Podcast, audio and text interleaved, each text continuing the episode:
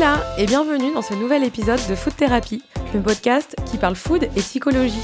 Je suis Marion Nico, créatrice de contenu, marketing stratégiste dans la gastronomie, mais aussi foodie et psychologue de comptoir. Je partage ici mes analyses et explorations quant au lien entre nos émotions, notre état d'esprit, nos souvenirs et l'alimentation.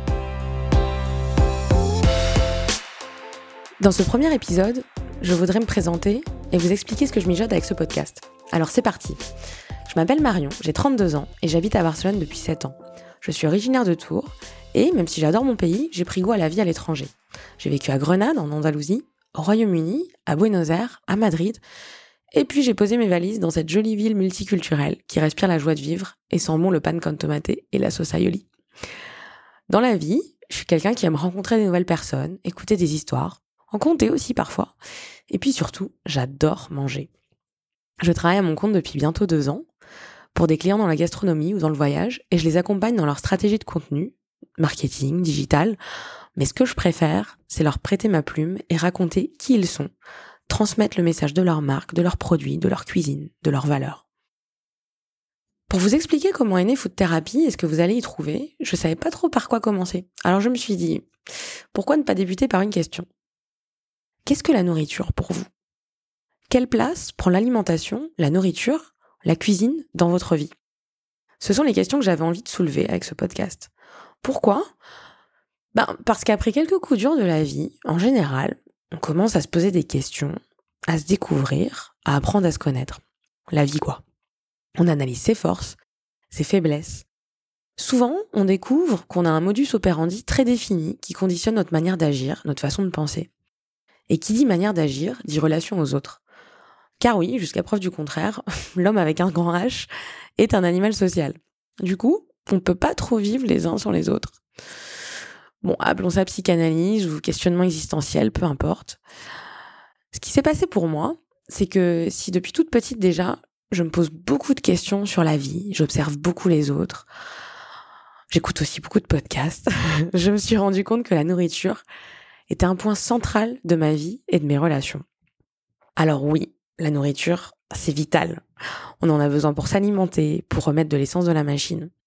Ça, c'est une vérité pour l'ensemble des êtres humains et pour les animaux. Mais on mange aussi pour se faire plaisir parfois, pour se remonter le moral, pour découvrir de nouvelles saveurs, attiser sa, curiosité, faire plaisir à l'autre qui a passé des heures en cuisine pour nous faire plaisir. Alors quand on voyage, ben, comme moi, on peut, on peut manger pour découvrir un peuple, euh, comprendre ses traditions, sa culture. Parfois aussi, on mange par éducation, parce qu'on est bien élevé, que ça se fait pas de refuser, que ça se fait pas d'en laisser dans l'assiette. Et là, alors, on rentre dans l'émotion, dans la tête, dans le cœur, dans la culture, hum, dans l'identité. Et comme chaque émotion, chaque contexte, chaque personne est différente, la nourriture n'a certainement pas le même rôle, la même place pour tout le monde. Du coup, ça, ça m'a fait m'interroger. Qu'est-ce qui se passe chez moi quand je mange? Pourquoi je mange là, à ce moment précis? Est-ce que c'est parce que je me sens bien? Est-ce que c'est parce que je me sens mal? Tout simplement parce que j'ai faim? Ou parce que je suis gourmande et mon cerveau demande un petit peu plus que ce dont mon estomac a besoin? Encore une fois, on est dans la tête. On dépasse le besoin physiologique, celui de se nourrir. Dans mon cas, si depuis gamine j'apprécie les bonnes choses, je me souviens que je me relevais le samedi soir lorsque mes parents avaient des invités et que vers 21h arrivait l'entrée. Je pense que j'avais une sorte de chronomètre interne et je savais à peu près quand est-ce qu'il fallait que je me lève. Ma mère a cuisiné, souvent des noix de Saint-Jacques et je débarquais en pyjama sur ses genoux pour piquer dans son assiette. D'ailleurs aujourd'hui, c'est reste euh, mon péché mignon. J'avais peut-être 8 ou 9 ans et j'adorais ça. Mais ce que j'aimais aussi, c'était la place privilégiée que j'avais à ce moment-là. J'avais le droit de saucer avec le pain dans la jolie vaisselle, celle qu'on sortait pour recevoir, et puis j'étais avec les grands, alors que les autres enfants et mes frères et sœurs étaient couchés ou jouaient dans la chambre. Inconsciemment, j'avais découvert et j'appréciais le contexte social, voire le statut qu'il y a autour de la nourriture. J'en garde un souvenir très agréable. Je me revois avec mon pyjama en pilou, croquer dans les Saint-Jacques snackés, alors oui, j'étais peut-être un peu un ovni quand à cet âge-là, en général, on apprécie surtout les poissons panés et les coquillettes. Mais j'adorais ça aussi d'ailleurs. Mais je me suis surtout rendu compte d'une chose.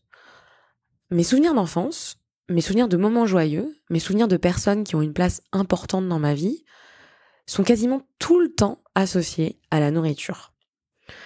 Alors oui, c'est joli dit comme ça, mais qui dit souvenir dit aussi souvenir parfois désagréable, voire traumatisme. Car si on aime écouter une chanson avec son amoureux et qu'on en fait sa chanson, le jour où la relation se termine, on a du mal à l'écouter. Bon, je pense qu'on a tous un jour vécu un chagrin d'amour, où les simples, les simples premières notes de musique ou écouter le prénom de, de l'être aimé nous sont absolument insupportables. Euh, ça crée en nous une réaction euh, presque épidermique.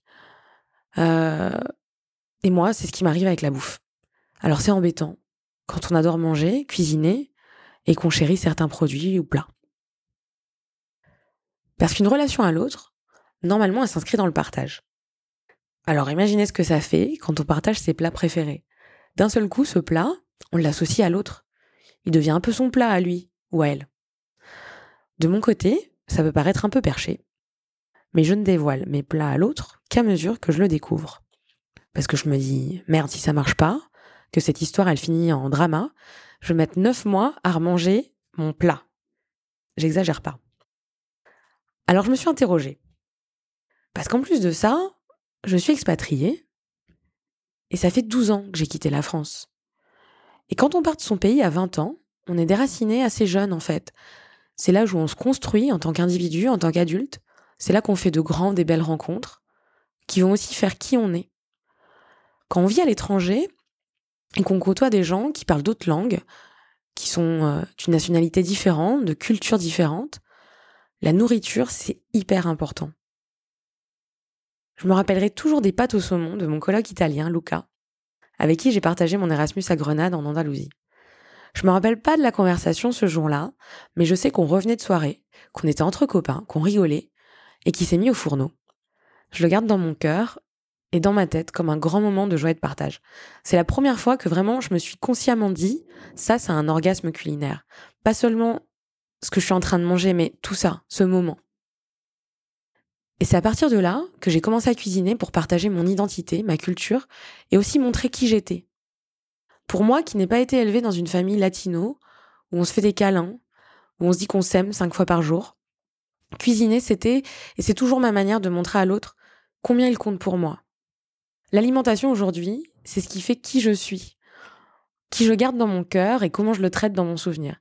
C'est beau, mais c'est aussi difficile qu'un geste euh, aussi vital et répétitif que celui de manger qu'on va répéter peut-être jusqu'à cinq fois par jour, prennent autant de place. Alors j'avais besoin d'en parler, d'en faire une thérapie, ma food thérapie. Et puis j'avais envie de savoir comment c'était pour les autres. Est-ce qu'il y a que moi qui peux plus manger de pancakes pendant neuf mois après une rupture. Est-ce que je suis la seule à rechercher la saveur exacte du plat de ma grand-mère sans jamais y arriver. Parce qu'il manque toujours un petit truc. Est-ce que c'est pas ce moment, cette personne, qui se sont envolées, qui manque à la saveur justement? En discutant avec mon, entourage, avec mes amis, avec des rencontres, je me rends compte que ben je suis pas folle, vous savez, qu'il y a d'autres gens un peu comme moi. Je sais pas si on peut nous appeler des foodies, euh, mais alors du coup des foodies FOU. En tout cas qu'on aime manger ou pas, je ne connais pas une seule personne qui n'a pas un plat doudou, un plat émotion, associé à un souvenir d'enfance. Il existe au moins ce point commun entre tous les individus sur cette planète, Bon, culinairement parlant, je veux dire. Et si pour moi la food prend cette place si importante et peut aussi conditionner mon état mental, psychique, pour certains, je me dis que ça peut encore aller plus loin. Pourquoi un chef cuisine-t-il? On parle de ses plats, de sa cuisine, de son style, mais on parle pas de son émotion. En tout cas, on creuse pas le sujet. Pourquoi Joël Rebuchon est connu pour sa purée de pommes de terre? Oui, parce qu'elle est bonne et qu'elle a une recette spéciale, mais pourquoi il a fait une, recette de purée de pommes de terre? Il y a forcément une histoire derrière. Pourquoi une personne mange comme ci? Pourquoi mange pas de cela? Elle cuisine de cette manière? Plutôt que d'apporter des jugements de valeur, pourquoi on passerait pas ces personnes à la casserole pour comprendre leur choix? Dans ce podcast, j'invite des personnes pour qui la nourriture a un rôle clé dans leur vie. Qu'il s'agisse de leur profession, que ça leur ait sauvé la vie, qu'il s'agisse d'une conviction, d'un engagement, d'une expression de leur créativité, d'un outil d'intégration, d'un acte militant, j'avais envie d'entendre leur histoire et de faire un peu la psychologue de comptoir. Bon, sans divan, mais avec des questions un peu plus poussées que ce qu'on a l'habitude de demander. Et surtout, d'écouter. Parce qu'on rentre dans l'intimité de leur esprit, de leur cœur, et qu'on va parler émotion. Ah, et aujourd'hui, c'est compliqué, non, de parler émotion? Eh bien, moi, je mets les pieds dans le plat. Oui, il y aura aussi beaucoup de jeux de mots gastronomiques, vous êtes prévenus. Et puis, il y aura aussi des épisodes un peu comme celui-ci, où c'est moi qui livrerai mes analyses perso pour explorer, questionner des comportements liés à l'alimentation. On parlera beaucoup de relations, souvent amoureuses, mais toujours avec la cuisine comme ingrédient principal. J'espère que vous apprécierez et que vous y prendrez goût. Vous voyez, la langue française est tellement chouette que beaucoup d'expressions de tous les jours pour décrire ce que l'on ressent sont des métaphores culinaires. Alors belle écoute et surtout, bon appétit à votre esprit. Vous pouvez dès à présent vous abonner au podcast de Food Therapy pour ne manquer aucun épisode et me laisser un commentaire sur votre plateforme d'écoute préférée. Vous retrouverez l'article relatif à cet épisode ainsi que quelques recettes sur mon site food-thérapie en français.com. Suivez l'actualité du podcast sur Instagram, at foodtherapy, tout attaché, tiré du bas. Si vous sentez que ce podcast peut parler à vos amis ou à votre entourage, n'hésitez pas à le partager comme vous partageriez vos bons plans resto. Je vous retrouve, je l'espère, très vite dans le prochain épisode. Des bessos